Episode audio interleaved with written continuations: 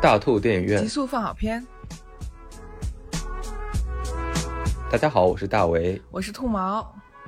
欢迎大家来到我们的大兔极速影评。是的，在这里，大为和兔毛将为我们播报一周的院线电影情况，搜罗好玩的评论分享给大家，同时也会挑选我们觉得值得推荐的本周影视剧，简短的总结和分享各自的观后感。我们致力于把这里变成一个轻松的观察空间，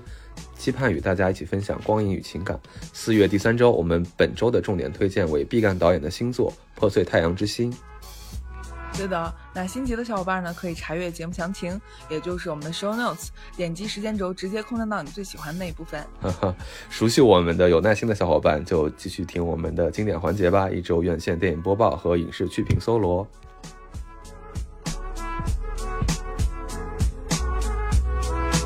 对了，那在节目开始之前呢，由于我们最近新开了一档聊天类的节目，所以我们感觉有必要呢，要跟大家正经介绍介绍我们这个大兔宇宙啊。好，大兔宇宙冲出地球，暂且称它为大兔宇宙。好，我们大兔其实总共有三档节目，最初始的呢是隔壁的大兔电影漫游栏目，在这里呢，我们会为大家精选两部或者几部，呃，或者是冷门或者是冷经典的电影。啊，寻找他们的共通点，然后在他们的共通点的牵引下呢，我们去细聊聊这些电影带给我们的启发。那第二档栏目呢，就是我们现在正在听的这档《大兔极速影评》。这档栏目主要是跟大家聊聊新晋的好的影视作品，为大家的影单呢提供一个看片参考，也可以帮助大家尽快的了解到对热门影视的点评，还有一些资讯。那最新开的这档栏目呢，叫做《大兔公园门口》，这是一档跟大家分享。工作和生活的休闲聊天类节目，就是大为和兔毛邀请大家在快乐开启的地方见。我们呢，盼望能跟大家一起欢乐吐槽身边事，走心畅聊身边情。好，说得好，在这里还是要为我们这三档节目一起宣传一下，希望大家可以互相的订阅起来，然后呢，慷慨的点击播放，多多支持，多多鼓励，这对我们真的很重要。再次感谢大家。嗯，下面还是来到我们的经典环节，本周院线。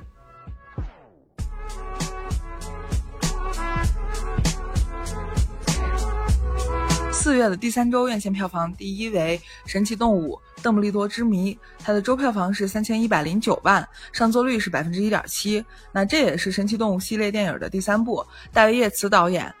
艾迪·雷德梅恩、裘德洛、麦斯·米克尔森等众星云集啊！豆瓣评分呢是六点二。豆瓣网友浣熊 emoji 说：“你没恶心到跑路了的我，我也便不骂你了。”没到不能下咽的程度，但凑不到五步可以不硬凑，不会写群像可以不写，没有神奇动物可写可以不要硬贴。人类 leave 神奇动物 alone，哼，好尖锐的评论呀！对的。然后本来我们之前还想做一下神奇动物的这个点评速评，然后没想到它的这个口碑啊，包括票房都是双跌的一个局面。当然票房可以赖疫情了，口碑跌到华纳说不准备把这个系列拍完了，所以说我们也就是慎重了一下，就先没有去做这个。包括接下来就像这位豆瓣网友说的，豆瓣网友。Boom Boom Chow 在说面包在街上泛滥的时候，我在想给上海人民该多好。后来我想到，他们甚至都看不到这部电影。对啊，就是我们看不到这部电影，所以没有办法做他的素评。哎，好血泪啊！猫眼网友是一串韩语啊，我们就不念了。说呢，这部电影怎么说？只说 G G A D 好了，其他都没有什么好说的。邓布利多是那种，我和你离婚了，吵架了，我好伤心。不过我不会说，我会离开，找个地儿蹲下来抹眼泪儿。然后看着碎掉的血盟，泪汪汪。格林德沃是那种，我和你离婚了，吵架了，我好伤心，我要让全世界知道我好伤心，你知道吗？没人爱你了，邓布利多，只有我是最爱你的，你居然这样伤害我。开头咖啡厅那一幕，氛围拉满，暧昧至极。那句被删除的，包含爱意的话，笼罩两人周身。我甚至感觉，只需同人女拿手指轻轻一戳，砰砰砰，那层雾蒙蒙的屏障会立马被戳破。那全片最高潮的地方，应该就是不丹选举那段。上一秒是万人眼中被麒麟选中的领导者，下一秒就是捧着碎掉的血盟，神情哀伤、低沉的中年婚姻危机经历者，以及结尾那段有有句话怎么说来着？我改一下啊，有人新婚燕尔，有人中年丧夫，而我有一种哈哈哈哈哈。邓布利多，你个浓眉大眼的小雪人儿，德高望重的校长，没想到你的过去这么精彩，俯瞰一切的上位者。叱咤风云的魔法师，没想到你也有如此的软肋。感觉 堪比《甄嬛传》了，我靠，又要 Q 一下。淘票票网友柠檬枪说：“老邓头还是老奸巨猾？哦不，老谋深算呀！自己不能打的敌人，召集一众小弟前去解决，深刻了解了想要成功必须得收买人心，靠歪门邪道是骗不了大家的。然后对小弟好一点，不然迟早一个个都得背叛你。阿布斯和格林德沃多年的恩怨情仇也算有个了结了，不知道接下来的延展会是怎样的剧情。”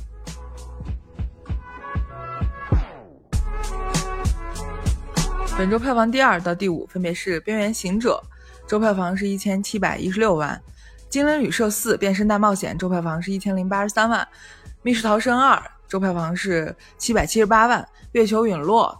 周票房是五百七十四万。这些呢，我们之前的节目都有介绍过了，感兴趣的朋友呢，可以回去听一听。这个疫情对票房、对院线真的是毁灭性的打击，你看可怜不可怜？本本周票房第六，《新蝙蝠侠》周票房只有不到四百万，真难以置信。第七是《神秘海域》，三百六十一万。嗯，本周票房第八是印度电影《误杀瞒天记》，也是华语电影《误杀》的原版。本周票房三百三十三万，上座率百分之一点七，豆瓣评分八点六。这个东西啊，真的是是来让大陆观众补票的嘛？这个 已经很早以前就公开的一个电影。豆瓣网友回望长安已苍老说。编剧高能，四十分钟才进入正题，眼瞅着快要睡着了的我，就两个小时一路我去我去我去飙到结尾，一支舞都没有跳的印度电影，大家要珍惜。真的是一支舞都没有跳的印度电影可不好找啊！哎，这这得严肃到什么程度才能让印度电影不跳舞？豆瓣网友小肥肥不腻说：“千万不能得罪一个天天看电影的人。”事实再一次证明了，多听大吐没毛病。完全没坏处，绝对没有，还能让你学到一些，嗯，咱也不说害人吧，至少是生存的技能。猫眼网友吴林说，国内版、印度原版各有特色，都是大片佳作。印度原版更多一些异国风情与人文细节，剧情一如既往的扣人心弦，跌宕起伏，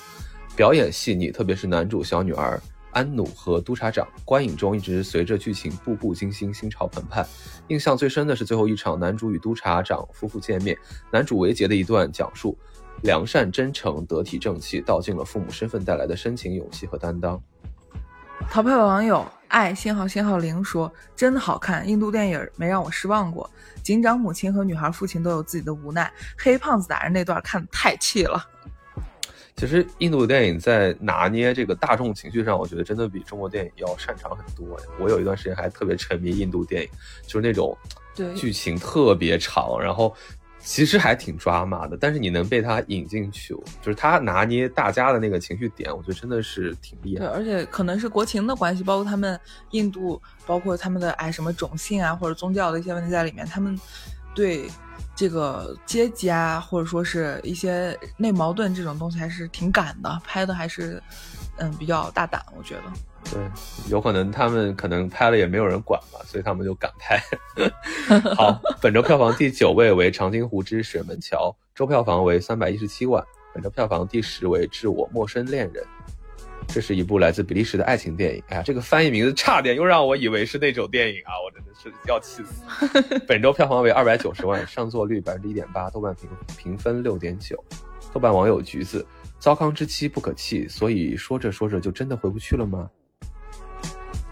豆瓣网友哼哼 flowery 说。欣赏了那么多、那么多、那么多爱情电影，知道了那么多、那么多、那么多关于爱情的种种，落泪了那么多、那么多、那么多关于爱情的旅程。如果上天给我一次穿越平行时空的机会，我想我还是会无动于衷。不是因为我生性被动，不会主动，而是我好像悟到了爱情的随缘随风。（括号说人话就是爱咋咋地。）牛逼啊！然后写个影评，感觉跟念咒似的。猫眼网友 博弈安说：“致陌生恋人太适合冬天的时候。”上映电影里和屋外一起下着洋洋洒洒的大雪，圣诞节热咖啡和书有时空恋人的味道。末尾响起《爱乐之城》，Welcome to Seps。拉斐尔坐在琴台下，看着奥维利亚弹着钢琴，像是《爱乐之城》的米娅和塞巴斯蒂安的颠倒。片尾放着《Dancing in the Moonlight》，一瞬间像是回到了一七年《王牌保镖》上映，金凯德和索尼娅在酒吧里和着这首爵士歌跳舞。后来一八年一次冬天大雪，我在房间里放着《王牌保镖》，村上的《斯普特尼克恋人》刚刚看完，音乐结束，影院里人群已经散场一空。回去的路上抽了一个青石系列的盲盒，是雪人 Molly。哎呀，我的妈呀，这是在写小作文吗？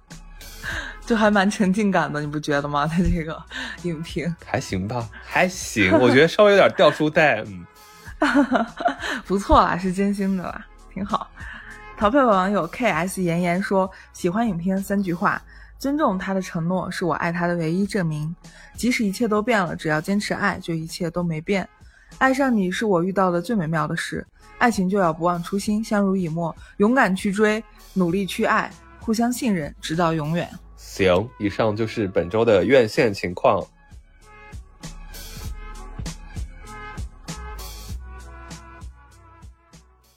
领来他就把荷包蛋的电筒，我来握在我的手上。热火？热火那样那个电筒，那热火了。呃，后来？后来可能有十多年了吧，他又给我带了一盘磁带。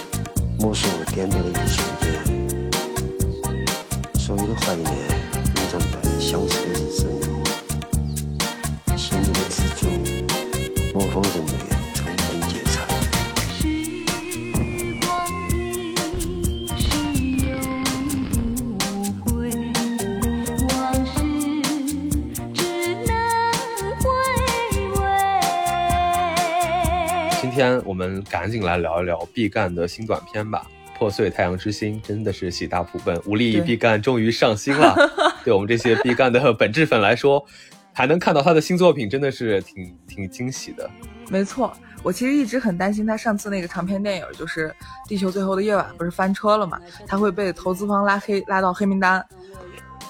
我确实也很担心他出现这种开场即收场，然后开战即巅峰的这种局面。毕竟，其实我曾经很喜欢的几个私心很喜欢的一些创作者，就不包括不限于电影啊，还有包括一些呃乐队啊、一些歌手啊，也都变成了这种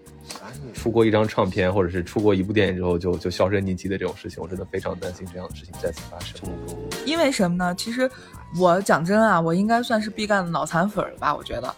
就《路边野餐》也一直是在我最爱的电影之列里头。而且像毕赣的意象和他的那一套艺术体系，永远在戳我。真的，我没有我看电影，我看毕赣的电影，我没法不感动。对，就直接就带入了，就直接就是。就是不分那个他拍了什么，就是直接就是认可他这个人，他这个人拍的就是对的，就是戳到脑残粉我，对脑残粉本质爱，就这种感觉。就其实我第一次知道他是在他上那个一席演讲的时候，一席可能大家应该都知道吧，听播客的人应该也是曾经看过一席的人，嗯就是一个国内版的一个 TED 这样一个演讲。当时他在讲的时候呢，路边野餐好像已经拍出来了。也确实拿了一个奖，应该是那个洛迦诺，还不是后来的那个金马，嗯是洛迦诺的一个对不大不小的一个奖，金豹。然后还不是主竞赛单元啊，但是对于一个一个没有什么一个基基础的一个呃导演或者说一个创作者来说，拿了这个奖真的还是非常大的一个鼓励了。所以也是把他当一个奇人奇事一样的被那个呃一席的组织者拉去在那边讲。就我第一眼看他这个人，我还有点抵触，说实在的，因为感觉他讲话那个状态就一颠儿一颠儿的，就是就拿了个奖就不得了了，然后有点小人得志的那个状态。直到我看完 这个电影本身，因为当时风很大嘛，就是在这个文艺圈里头，在小众圈里头，这个风很大，感觉你不看你就要被开出这个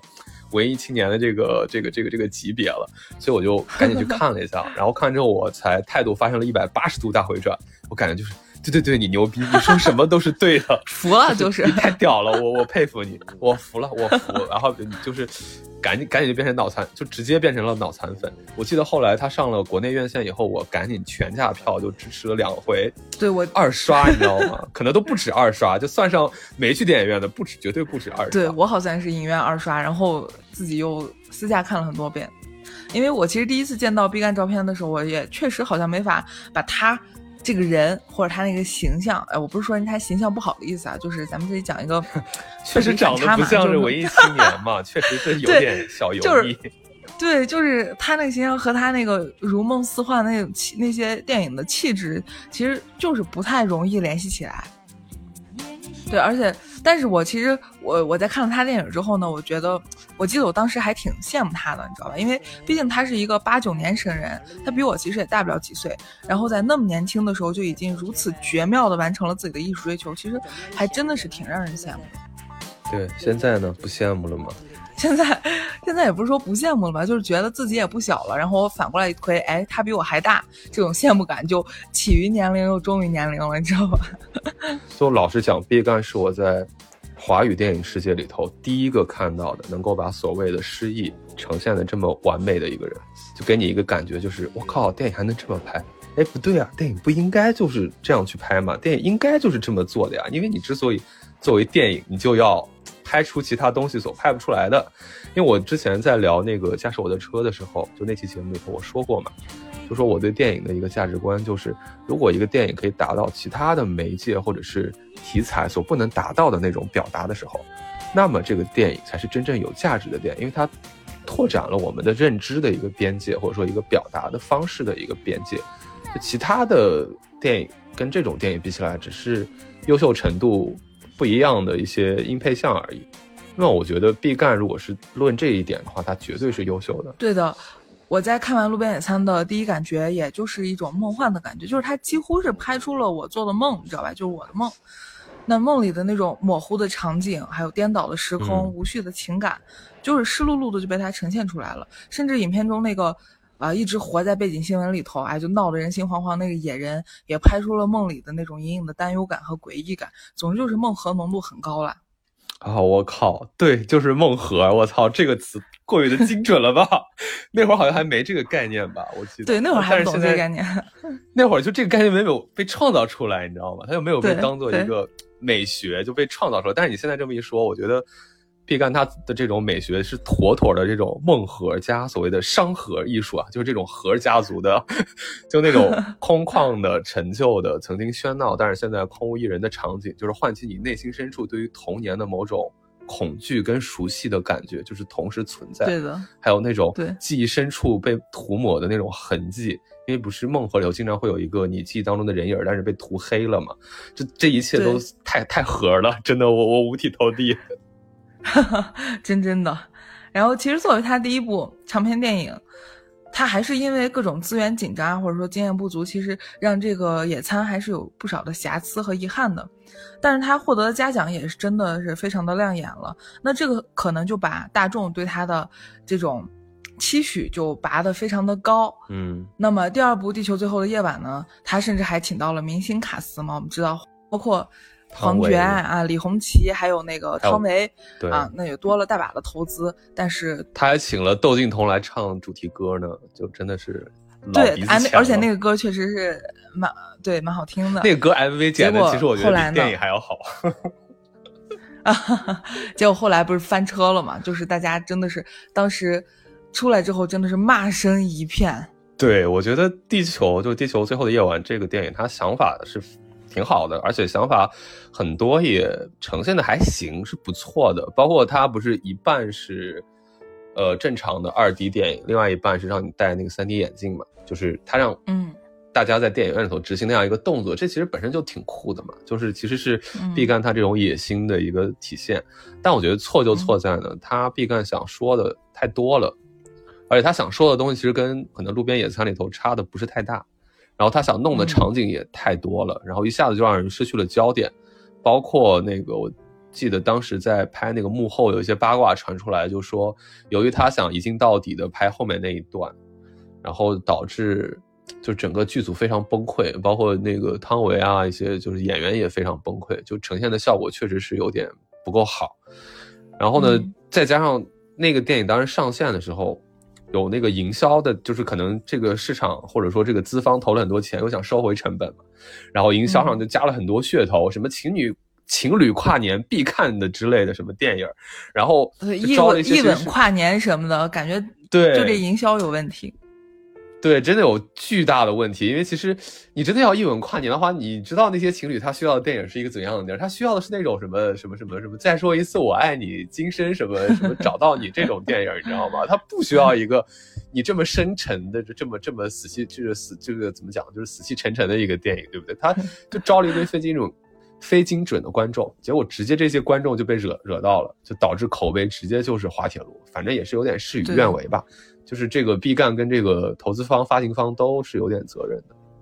对你想想，就是大家都是抱着哎一吻定情、一吻跨年，抱着那样的看一个浪漫喜剧爱情片的冲动或者期望去的，结果电影后半段黑黢黢的，什么也看不见，一直看见黄觉 在一个不知道什么废就废场中在在走，就是在一个山洞里又走，就大家肯定会觉得活不对版嘛，这跟你宣传的根本不是一个东西，所以肯定就是最后出来就是骂声一片了。对，一直都是黄觉那个梦一的那种低沉的嗓音在那边啊，说着那些独白，真的，我我就是我不是说带入情侣那个场景，我自己我都会觉得有点过于的闷了。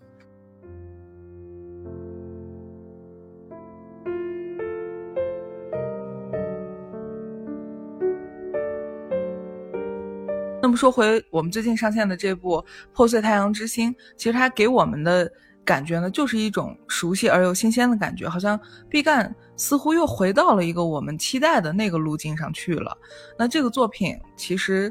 是毕赣跟一个宠物品牌合作的小短片，整个篇幅也就十五分钟。那短短短片中呢，除了毕赣铁打的小姑爹陈永忠之外呢，还有他的还有这个演员谭卓也是出演了，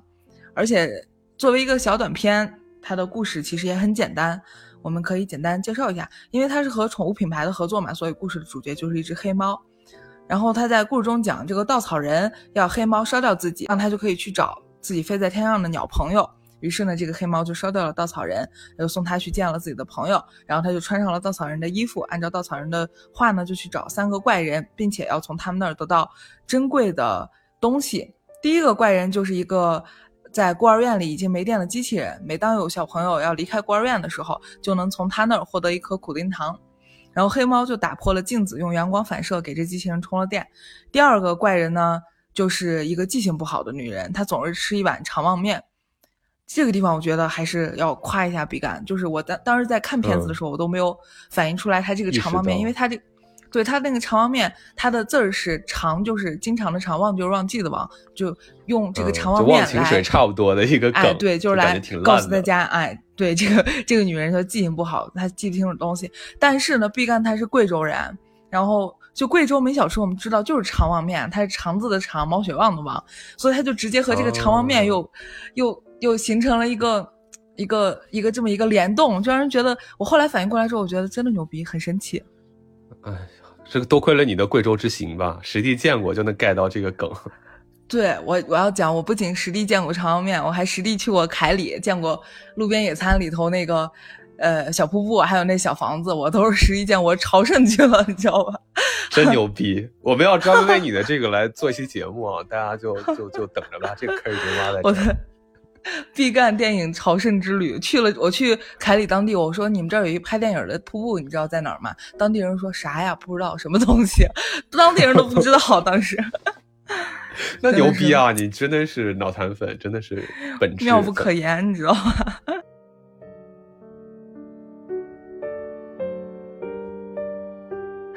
那我们就说，我们说回这个小短片啊，就这第二个怪人，就是吃长旺面的这个女人呢，她最珍贵的东西就是一个开火车的人写给她的信。然而信的内容已经被她给忘光了。那黑猫就献出自己的一只眼睛，就点亮了屋里的灯，打开女人沉闷的房门，房屋呢赫然变成了正在行驶的火车车厢。爱人的信呢，也就在此时传入了女人的耳中。就这样，黑猫就又找到了第三个怪人，那是一个。嗯，这个怪人呢是一个用快乐交换魔法的魔法师，失去快乐的他呢就像行尸走肉一样。然后黑猫就用自己的灵，黑猫就用自己灵魂的音符换取了魔法师最珍贵的东西。我这坨最珍贵的东西呢是一坨黑黢黢的泥土，黑猫就拿着这个最珍贵的东西呢去完成自己的愿望。原来他费尽心思去找最珍贵的东西，就是为了给一个小女孩。那这个小女孩曾经是捡到了它，满心欢喜的就爱它，但是他就拿死了的蛇呀、鸟呀，还有小老鼠什么就送给小女孩。就把这小女孩给吓着了。因此呢，小女孩就渐渐的也不喜欢他了。那黑猫现在找到了最珍贵的东西送给他，就是为了送给这个小女孩嘛。小女孩就来了之后，就掀起黑猫的为了帽子，弥补自己的这个事儿，对的，她就掀起了黑猫的帽子。那泥土上呢，就开出了一朵小花。这个大概就是这样，这个短片讲的一个内容了。嗯，就感觉其实你说的还是非常细致的，基本上把这个电影的所有情节都说了。那么这涉不涉及剧透呢？我觉得根本没所谓。毕赣的电影不是一个剧透就能对吧，就能让你 get 到的，就是你不看它的画面，你不看它的那个本身的内容，是真的是很难去理解它。然后就是我第一次看，我还是有点应该也不是奔着剧情去的吧？我在看对毕赣那对。对对，就其实我第一次看，我还是有点地铁老人看手机点儿 JPG，其实也没有没有那么夸张，应该应该不准确，应该更准确来说是那个王宝强念信 JPG，就是煞煞，这都是煞那种感觉。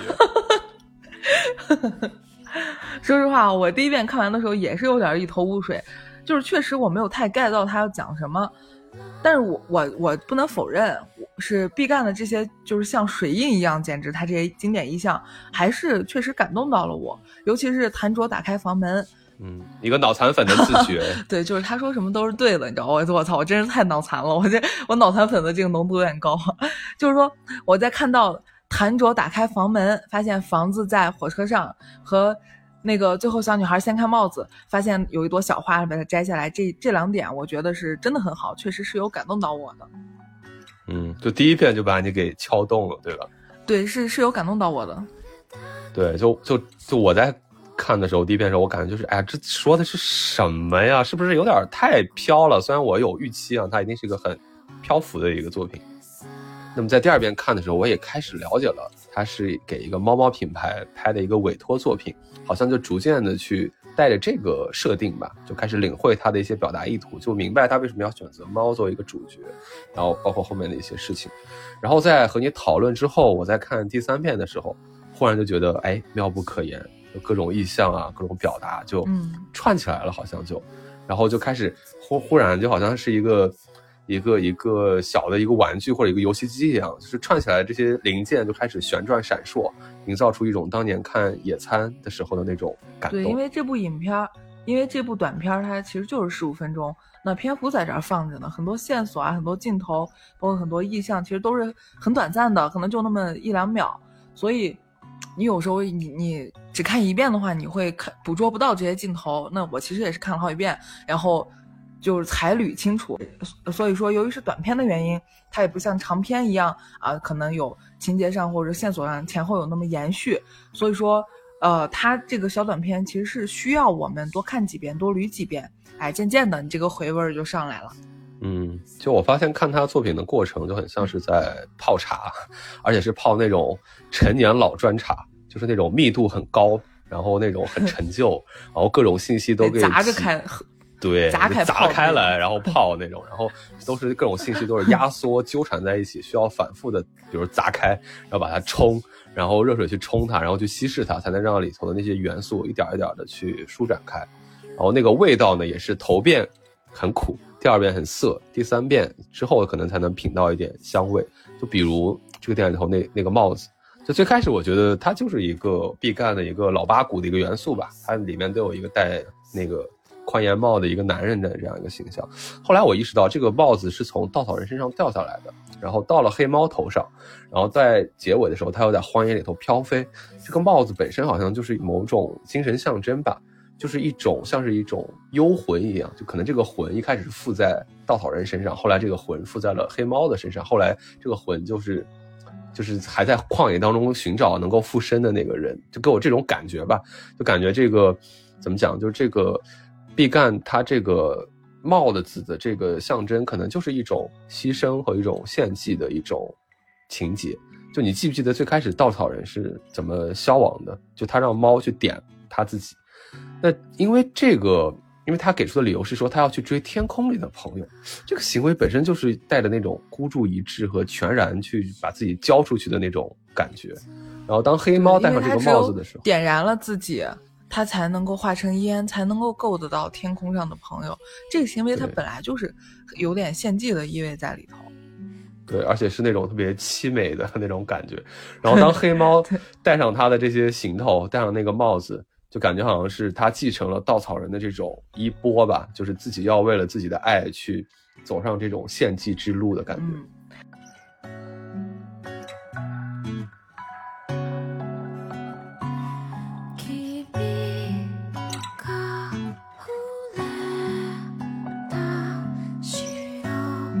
就是这个短片，它给人的感觉就是有的时候像童话，有的又有一种那种寓言的气质，而它的它的气质上有点像那种。像比如说像稻草人和天飞在天空的鸟，这个就有点像飞鸟与鱼的那种，就有一种凄美感在里头，而且像我们刚才提到的这种，就是完全的纯洁、完全的纯粹的爱，它其实是很浪漫的。不管是稻草人对自己飞在天上的小鸟朋友，还是说机器人对孩子们、对这个世界，或者说是小猫对小女孩，甚至可以的对应到我们自己的生活，我们这个世界，就我们遇见，并不在。我们遇见并不代表我们互相拥有，或者说我们要永远的绑定在一起。那你和你的爱人，你和你的宠物，世界上所有的相遇和陪伴，最后的分离几乎说是命中注定的结局了，甚至于说人的生命最后也会消亡。那在这样的事实下，为了一朵小花就这样全然交付的旅途，它本来就是很动人的。小猫只是想找到最珍贵的东西送给小女孩，仅此而已。嗯，就虽然我目前是非常心领神会，然后和被感动到，但我依然还是有蛮多的点没有完全 get 到，比如说这个，哎，就是还有点难泡了？确实，这这这年头有点长。比如说那个机器人和糖果到底象征了什么？其实我还是没有完全的一个十足的一个解读。就是在我看来，机器人这场戏呢，它因为机器人是第一个故事嘛，它这个故事最触动我的点就是机器人，它其实又像一个守护者，它又像一个创始者。我们可以看到，它所有的程序的设定都是为了离开这片庇护的小朋友的，就是说给他们在他们离开的时候给他们苦丁糖，让他们感受甜蜜与苦涩，然后在这个被遗弃的世界的出口，告诉他们，哎，门外的世界其实是五味杂陈的，用那句你好。再见，送他们去到真实的世界里头，送他们去到真正的爱与哀愁里。当黑猫打破那个镜子，然后用反射的光给这个机器人充电之后，醒过来的机器人，它的程序设定里就只有一句话，其实就是“你好，再见”。而且他把那个小黑猫当成了即将离开的小朋友嘛，还有他拿出了自己的苦丁糖。事实上，他的整个设定其实就这就只有这一种，就是只有这一种模式，就是说“你好，再见”，然后拿出苦丁糖。这就是他的守护，他被制造出来的目的就是说，是为了守护离开这里的小朋友。他人生唯一仅有的就是那句问候和苦丁糖，他没有保留，他全部付出，哪怕是在这短暂的清醒过后，又是无尽的沉睡，又是无尽的遗忘，又是无尽的真空，他都只有这一句你好再见。这个是他的宿命，也是说，也是对所爱的最后的。最纯粹的一种守护了，嗯，这个是我的一个感觉。这个就很像是那个圣经故事里头，就说什么有一个有一个老妇人，有一个流浪街头老妇人，向上帝奉献了他的两枚铜板。为什么上帝觉得他的奉献要大于其他世界上的所有人？因为上帝知道这个老妇人她身上只有这两枚铜板，就是她奉献了她的所有嘛。我觉得这个机器人就很有这个感觉。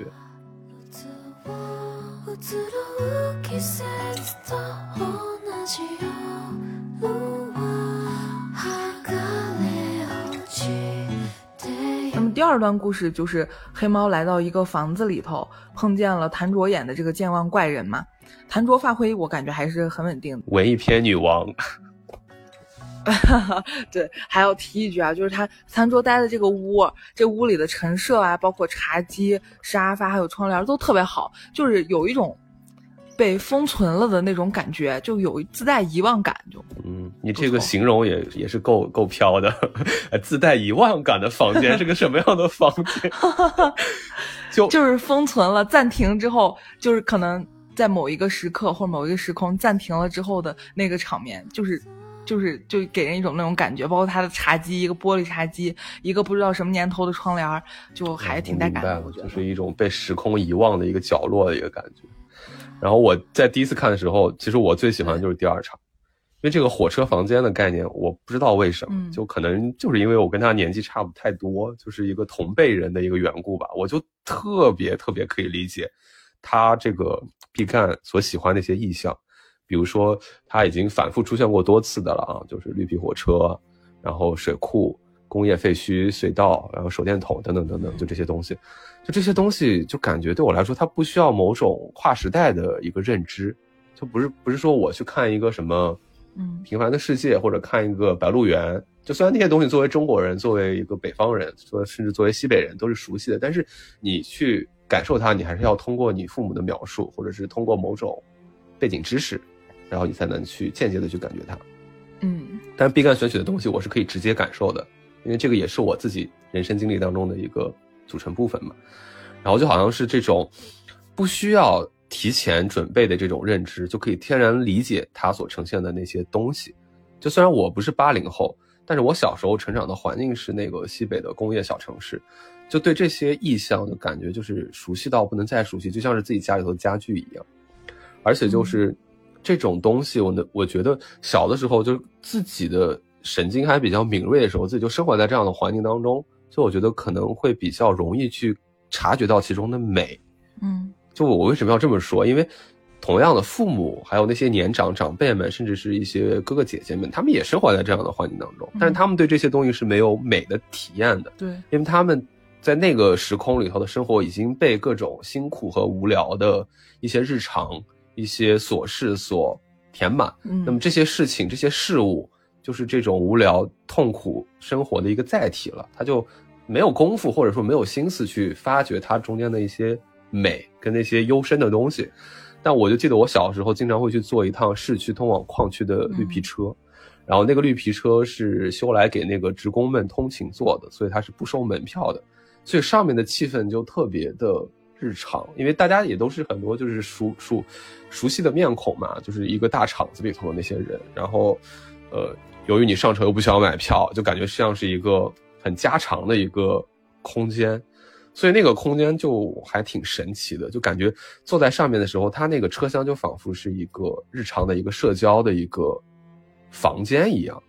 就跟大厂子里头的一些空间也没什么区别。就我就会幻想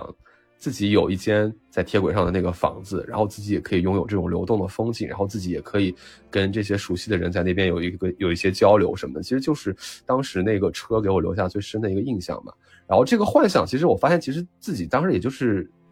灵机一想，或者就是随便就飘入脑内，自己甚至都没有察觉到自己产生了这样的幻想，更不要说自己有记录这种幻想的一个冲动了。而就像毕赣这样，就突然把这个东西这么咔嚓放在你的眼前的时候，那至少对我个人来说吧，我不能说对所有人都有冲击力，但对我个人来说，那这个冲击力就是直接就是从最根底里就咣就就倒了一拳，就这种力量是不容小觑的，很吓人的。就是很神奇的，就是毕赣他其实是贵州人嘛，他在西南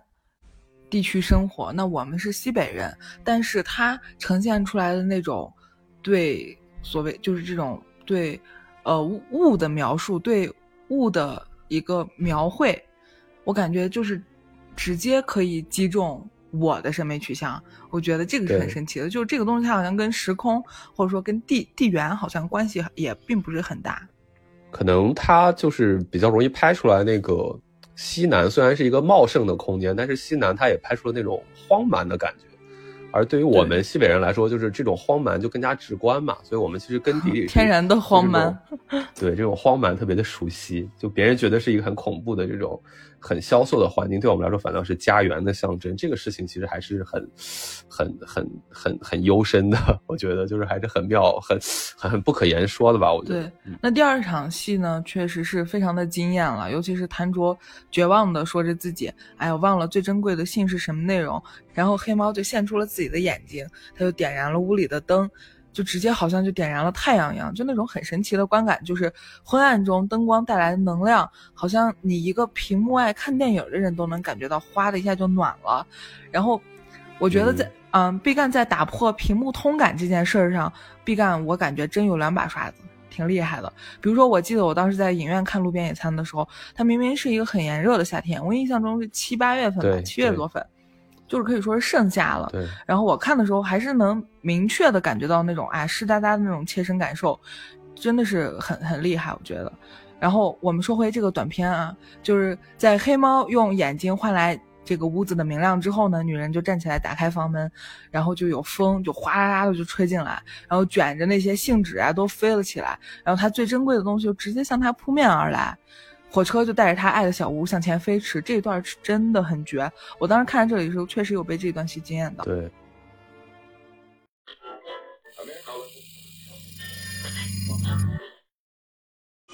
黑猫将一只眼睛作为玻璃灯送给了健忘的人，因为猫的眼睛可以抚慰灵魂。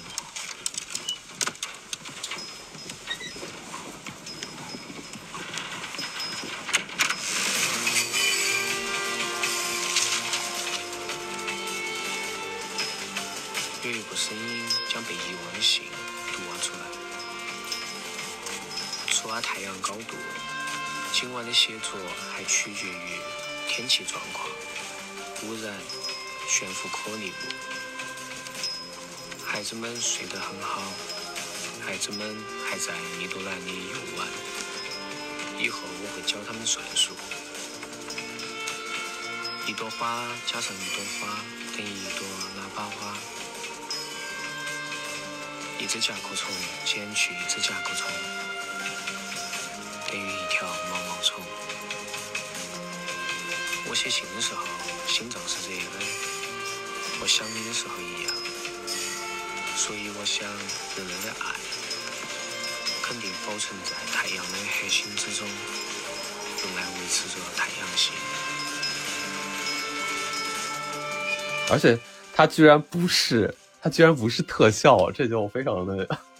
让人意外，因为它效果确实还挺像特效的，就像棚里头，就是可能呃有一个小房间，然后就是说底下有个底座给你晃荡晃荡，周围一圈都是绿幕。我当时是想象是这样的一个拍摄的一个空间，然后后来看他们那个幕后，就真的不是，是真的在火车头上架了一个房子，用火车拉，真对的 哦，对，刚开始说是用板用板车拉嘛，然后毕赣说，嗯，效果好像不太好。然后这个这个呃皮蛋的那个什么投资人呃皮蛋的老板就说，哎呀，那我看看预算，行，给你整个火车吧，找了一节火车头拉着他那个房子，就一下效果就出来了。对，而且把那个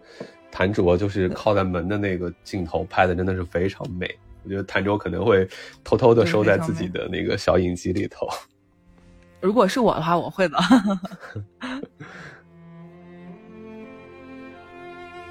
你这里就又聊到我们前面聊过的爱的献祭和牺牲，就是说黑猫它为了守护珍贵的东西，为了守护这种纯真、这种纯粹，他可以付出自己的任何，即使这份珍贵是这个怪人的。那其实你在这个地方可以联系自己的宠物猫猫去想想嘛。当然我，我很不幸啊，我我目前还没有毛，但是就是你代入去想想的话，你的毛孩子就是愿意为了守护这些小小的珍贵去付出，甚至付出一只眼睛，你就会觉得又可爱，然后又心疼，然后你再带入任何你身边真诚的陪伴，就能够感觉到毕赣在这里他是有投进他的温柔在里面的。我觉得他对这只小猫就是有投进他的温柔，包括后影片最后出现的小女孩，就可能是因为毕赣好可能生了孩子的原因，就他有家庭了之后，嗯，就比较能立体的去展现一些温存的事情了，就不像对的最开始路边野餐好像都是一些伤伤痛的创伤的然后后遗症的那种感觉。就包括这里，我可能还要再说一下，就是那个灯，因为当时他在影片里头描述的是说是，呃，猫黑猫献出自己的眼睛变成那个灯嘛，或者说是照亮那个房间。你跟他那个设计特别牛逼，就是他那个灯是一个怎么说呢，是一个一个活的，就是它是被外力就腾的一下拽上去了。对吧？它那个嗯灯是升起来的一个状态，它一边亮一边升起来，那这个感觉就特别的太阳，确实是太阳。对，而且你在说你在就是你刚才在描述那个灯的时候，我突然想到第一幕里头，它不是用碎的玻璃给那个反光给机器人充电嘛？其实嗯。这两个场景里头的光，其实它都是破碎的，它都是我觉得有点点题，确实是破碎的太阳，但它可能不是那个之星，但它一定是嗯。那个破碎的太阳的一部分，而且就是猫在。第二个火车房间里头的那个戏的时候，当他把那个灯点亮，然后灯升起来的时候，他正在念那个女人遗忘的信的内容。那个，然后那个信的内容也是一首诗嘛，它里头就是嗯也提到了一个什么什么什么什么你的什么什么心，就是太呃太阳系在太阳对，是在太阳当中维持着太阳系，就这种，就这种哎牛逼的一些话语，我就觉得他的一些用词的套路其实并没有多新鲜，但是他组合出来还是会让你觉得很牛逼，就这个感觉。然后就是你前面说那个献祭这个事儿呢，就让我又想到了那个怎么讲，就是我发现我们的童年真的很神奇，我我们童年有很多 BE 美学的一些东西。就我们童年看的都是这些东西，就看的都不是那些就是呃软萌软萌蠢的一些东西，看的都是像都是都是你现在说出来都是 BE 的不得了的事情，什么雪孩子、快乐王子，就雪孩子的里头那个主人公男孩儿，这个捏出了雪孩子嘛，塑造了雪孩子嘛，给了雪孩子的身，然后给了他灵魂，然后这个小孩儿，这小男孩儿谁小时候看雪孩子没有 emo 过呀？真的，就是看完雪孩子就哭。然后，然后小男孩遇到火灾的时候，雪孩子就是就是拼了命，然后牺牲了自己，把小男孩救了出来，就真的很凄惨、很苦绝的，我觉得。对，包括像快乐王子也是把自己的金身啊、珠宝啊都剥掉了，献给需要帮助的人。他最后就献出去的就是自己的眼睛，他的宝石眼睛。哎，我真的是沉默了，感觉需要沉默一会儿。进一段音乐吧，进一段音乐吧，emo 了。很 B 很 emo 了，真的是很 BE 了。不要把我忘记，太阳出来了，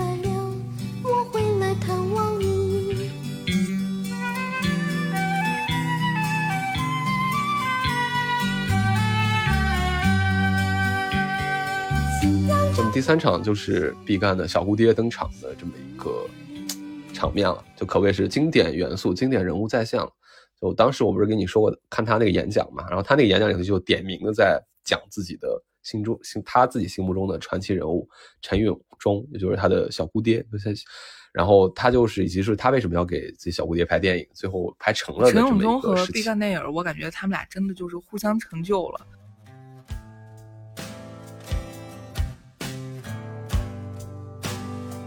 那我要说的陈永忠，第一点，我感觉他这个人就是他的故事性特别强。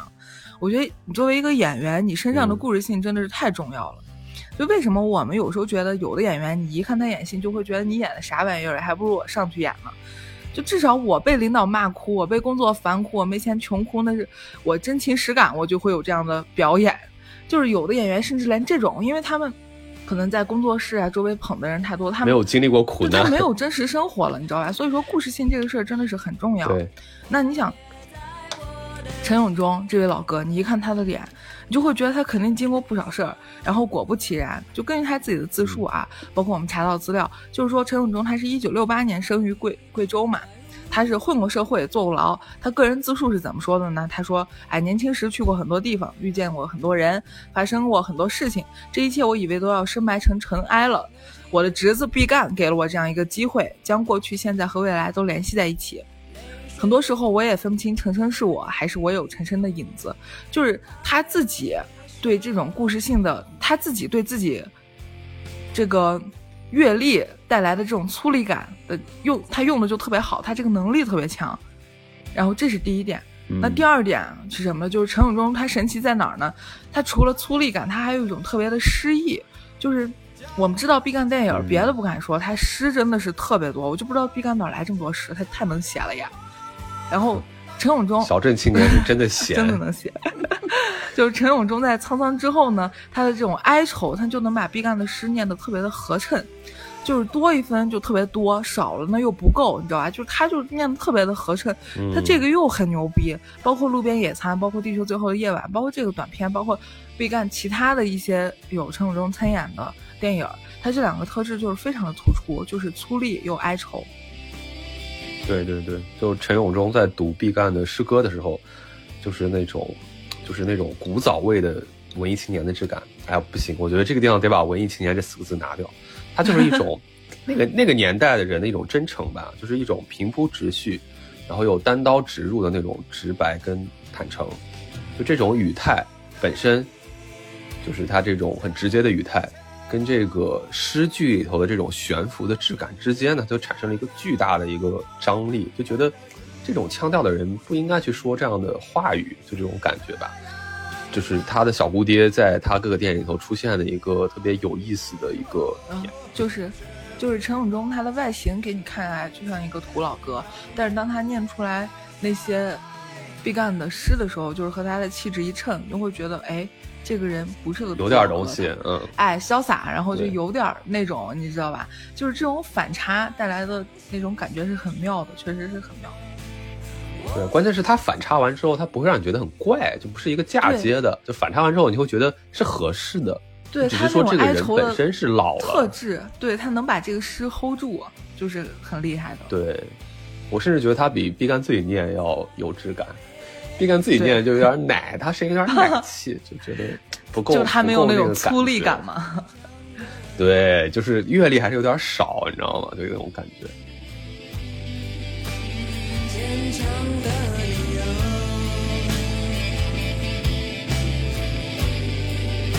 好，我们机会继续扯回这个片子本身啊。然后就是这一段呢，怎么讲？就是这个短片由这场戏，就第三场，我觉得我第一遍看的时候没什么感觉啊，第二遍看的时候，我觉得还挺好的，就挺精妙的，就一气呵成嘛，就非常明显了嘛。就他用了一个非常传统或者说很土的一个办法，就是就是倒着倒放啊，就是倒着拍正着放，或者或者你反过来说也行，一个意思啊。他让陈永忠扮演的这个魔鬼，就是曾经是魔法师，现在变成了魔鬼这样一个人，然后完成了这种看似隔空取物，但实际是这种，就是一个一个倒放的这么一个动作嘛。他其实就是怎么讲，就是呃脱了一遍衣服，然后把这个把这个呃泥土球就是递了出去，但其实他这个动作最后又倒放过来，就变成了就是他把衣服穿上，然后他把这个泥土球递了出去，等等，就这么一个事儿。怎么？但怎么说呢？就是，嗯呃，他中间还有一个小点啊，就是他是让这个陈永忠就是是去念出来倒放后的那句台词。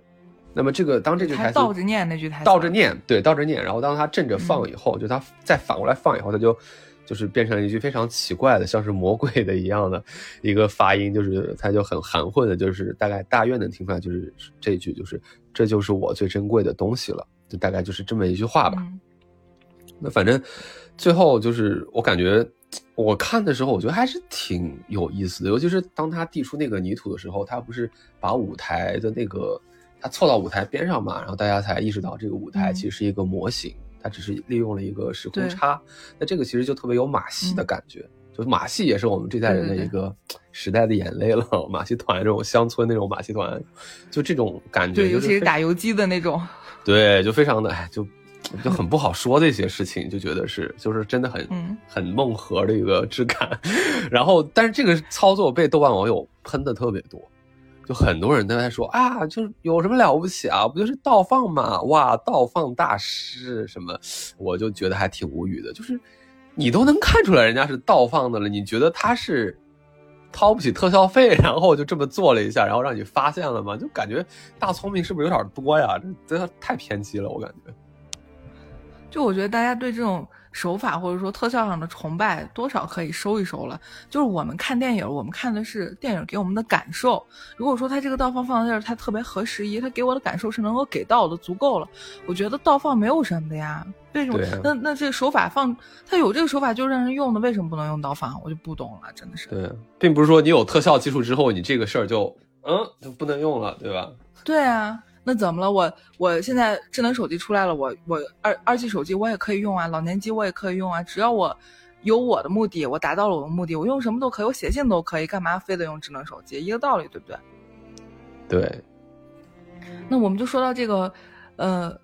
呃，就是你刚才说的这个呃泥土的这个地方，他给黑猫泥土的时候，这里这个倒放，我为什么刚才就就有点义愤填膺啊？就是我觉得这个倒放真的很戳我，完了我我脑残粉浓度又上来了，就是他这倒放真的很戳我的，因为维护偶像，不许跟我质疑。我有一说一，我当时在《地球最后夜晚》出来，很多人在骂他的时候，我是有点心痛的。但有一说一，我觉得他那片子确实是一般，但是也有戳我的地方。但是大家骂我，还是听着有点心痛。我不是说不能骂，可以骂，其实可以，就跟我也没关系。但是我就是觉得，啊、一个个人感受了，个人感受。就我们说这个黑猫泥、给黑猫泥土这个片段，为什么我说这个倒放很戳我呢？就是因为。因它因为是倒放，所以它泥泥土裂开的那个缺口都是严丝合缝的，可以拼起来的。就是陈永忠在当时给、给这个黑猫泥土的时候，他就是严丝合缝的把那个泥土都拼起来了。这个地方就是明眼人一看，它就是倒放，就是倒放在这里代表了一个什么呢？我我感觉这个倒放这个手段在这里代表的就是，哎，昔日的快乐再次被拼凑，离去的珍贵之物又再次回来了，破碎的又可以团圆，所有遗憾都又可以弥补了，就时光好像真的可以倒流一样，就它给你一种这种感觉，它结合。这个魔法师就这个魔鬼，他用快乐交换了魔法，就结合这样一个剧情来说，就真的是很哀伤了。我觉得够哀的。对，就给了你一种破镜可以重圆，然后泼出去的水可以收回来。热力学第二定律是可逆的那种感觉，这个其实很吓人。包括其实嗯他在讲自己从魔法师、魔术师或者呃应该是魔术师，然后变成魔鬼是为什么？因为他交出去了自己的快乐嘛。然后他这里面不是也说什么自己曾经是因为羡慕台子上的这种有魔法的人，所以自己就想去交出去这个事情。那这个事儿其实，在联想到我们前面在讲老姑爹本身的一个身世的时候，是不是又有一些奇妙的联系？嗯，对吧？？可能他年少的时候，对吧？他羡慕了某种生活状态，他去尝试了，他是不是为此付出了很多的代价，对的。对，这个就就你看，又是一个很深邃的事情，对不对？所以嗯就嗯，大家就都现在都这么急的嘛，都短视频刷坏了嘛，就看到这些事情就脑子都不想一下就开始喷，我真的是觉得非常的无语。然后其实我跟你讲，就是我在看这个，就是因为接下来就是第这三个人不都找完了嘛，然后就到结尾了嘛，就去见那个小女孩去了。就这个结尾第一遍、第二遍，我其实都没太 get 到。就我觉得我看懂了，但我觉得嗯，似乎也不是这个意思。你觉得呢？就我在第一遍看到结尾的时候，其实也和和你差不多，就是只是被这个小黑猫，呃，经历了困难，然后舍弃了自己的眼睛，然后自己灵魂的音符等等吧，去交换了一朵小花。我觉得这个情节就还挺可爱的，挺动人的。其他深的意象啊，情感上的对应，其实我当时也没有注意到，因为我们前面说过，它是篇幅比较短，很多东西它就一闪而过，你没没有捕捉到，所以你可能没没有 get get 到太多。对，就第三遍其实也是在跟你聊了之后，嗯我才好像明白点东西。因为你说你捋了捋 最最感动的是那朵花嘛，嗯，然后我就在想，好像当时陈永忠把那个泥递出去的时候，上面也没有那个花。就是一坨泥觉得就是。对，所以这里我在我想说的就是说，我当时觉得我没有太 get 到的意思，其实不是说我这个画面没太没看懂，我是觉得我没有被这个画面戳到，因为我已经预设了毕赣是句句都要有价值，然后场场都要去戳你的这么一个人。然后我看了嗯这么一场没有戳到我的这个戏，我就会质疑我自己。首先，反正就是我觉得一定是我的问题，我没有看出来。然后，然后就是跟你讨论之后，就是说，呃，他一开始是就是一团泥，但是但是是到了小女孩那儿才有了那么一小朵花的时候，我好像有点明白过来了，我有点明白过来。然后那个反正高架桥跟这个电梯的这个场景组合啊，还是很妙的，就是这个路，然后那个小女孩就是在那个电梯上来之后，嗯就是像是一个很有趣的出场一样，然后路灯啪一下就亮，就是舞台被照亮的一个感觉。对，就是因为电梯那里那个灯是猛然点亮嘛，然后伴随着小女孩徐徐乘坐那个扶梯就出现在镜头里了。这里的亮光其实和那个火车房里头那个猫猫舍弃眼睛换来的灯光一样，它都是出现在怎么样一个场合？就是珍贵的东西又再次回归了，然后再次出现在自己生命里，真爱之物又再再次回来了，这么一种场合里头。那对吃长方面的那个女人来说呢，就是她在那个场合里，就是灯一点亮，她就打开了房门，然后她就又清晰的可以回忆起自己以前的爱人的信件。那对这个黑猫猫来说呢，就是。她纯粹的爱着小女孩，她在这个灯点亮的时候，小她小女孩是她的珍贵的东西，她把小女孩约过来，然后她就要给自己的爱着的这个小女孩送给她珍贵的礼物了，就是她有一个场景上的重叠，或者说场景上的一个贯穿，然后嗯这个地方。这个小女孩说的话也也挺可爱的，小女孩就说：“你是找我吗？”然后这个黑猫猫也说话了，我感觉巨可爱。这个它声音嗯特别可爱，反正就是又很真诚，然后就是一个怯怯的一个小男孩的声音，然后就甚至还我感觉还带了一点儿就是电子音那种，就是拉花了，呲花人说的 话，不像是哎哎，对对对对，有点那个，然后就说。有人要送给你礼物，在帽子里。然后你看他这个语法好像也没有说是特别特别对嗯那样子。然后我感觉这个地方就有点儿黑猫猫，就有点变身小王子那种感觉。对，明白明白你的意思，就是其实这个地方跟那个那朵小花也是有一个巨大的一个关联，因为黑猫在探寻了花了很大的精力在探寻了三个人以后，在三个人里头都没有换来自己想象中觉得特别值得的东西，去给小女孩儿，尤其是最后的一团泥土。因为我第一遍看的时候，我在带入自己是黑猫的那样一个身份，我会觉得非常绝望，就这么一坨土。嗯还不如我曾经给小女孩献的那些死老鼠、死鸟，对不对？就是这坨土，我该怎么办？我的生命已经耗尽了呀，我血槽已经空了呀，我没有机会再去找什么什么什么其他人，就是说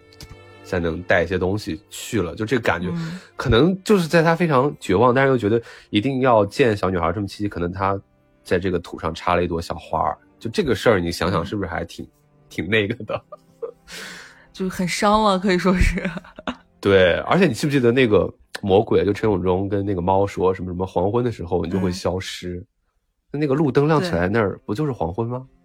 对不对？对，所以对，所以女孩揭开帽子的时候，里面没有小猫头，只就是一坨泥团，上面插着一朵花。你该了没？你现在该到了有没有挨起就是说猫？猫就就消失了呀，就是就没了啊我靠，我就有被伤到，狠狠伤到。来点音乐吧，来点音乐吧，好吗？化解一下，我操！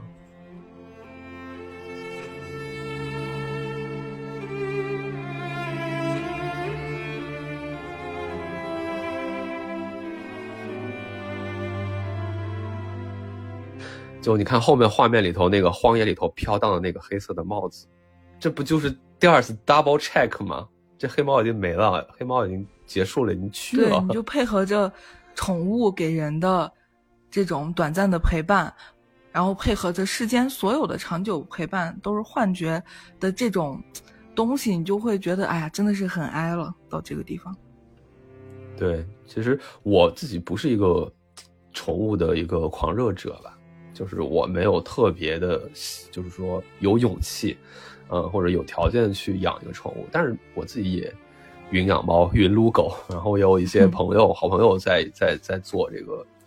呃，这个猫爸爸、狗爸爸，然后我记得之前看过一个养猫人的一个记录嘛，然后就是说他在这个猫就是说快死的时候，他才发现这个猫其实是非常的在乎他的，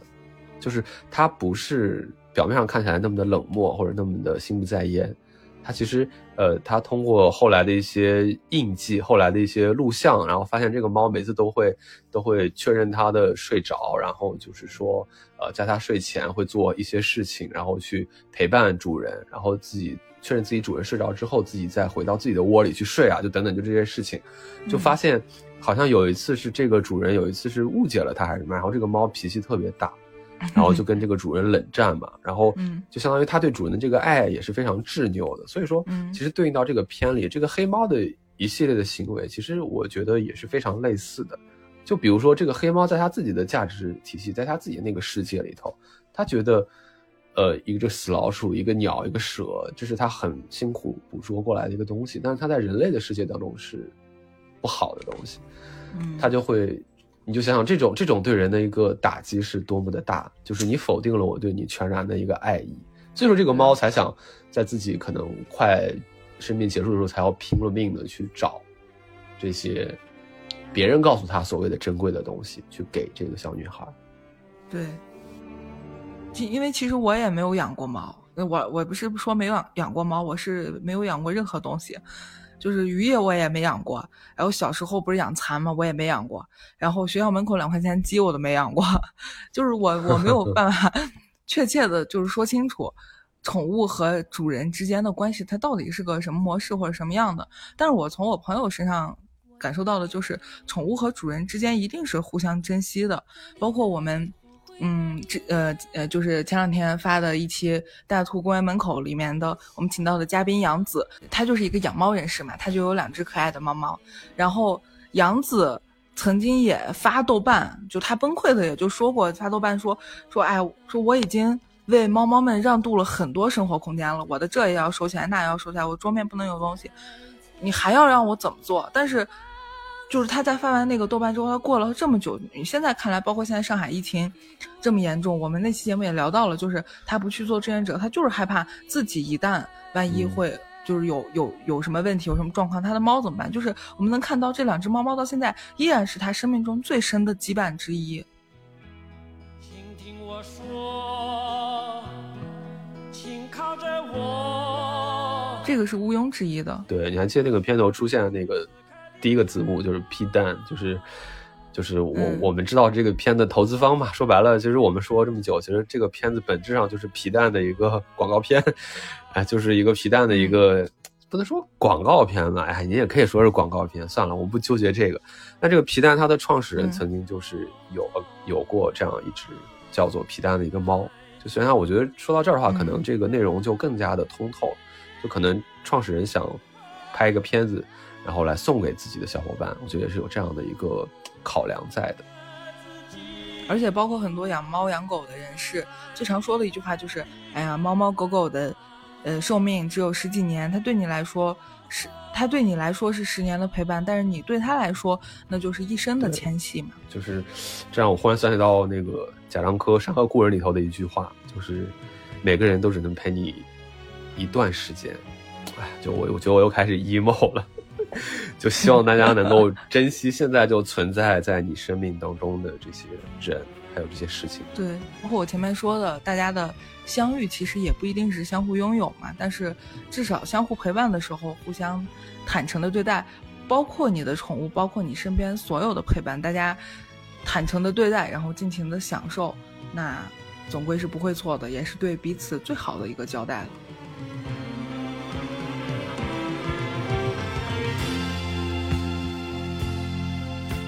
对，就当我们意识到这个永远在一起是一种幻觉以后，反倒这个在一起的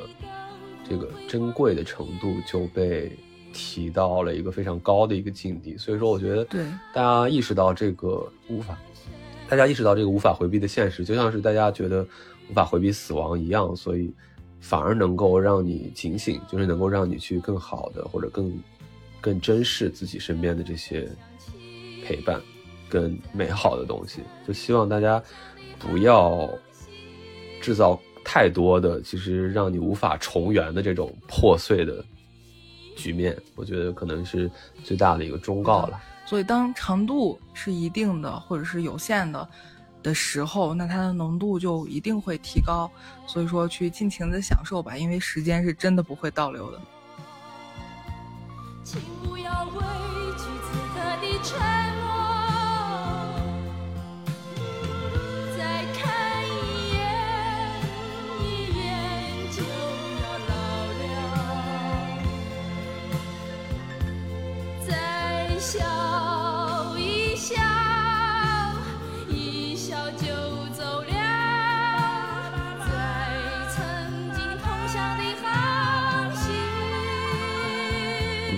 确实不会倒流。我们这期节目也说的差不多了。本期，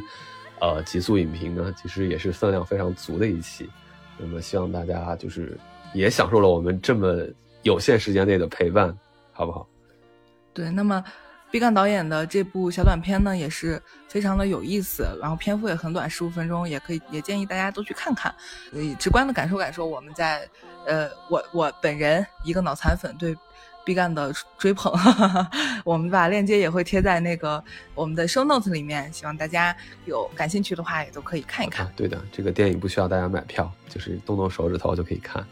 而且看不懂的话，就来听听我们这里的讲解吧。好，那么我们本期的节目就到这里啦，大兔电影院，极速放好片，我们下周见。下期再见。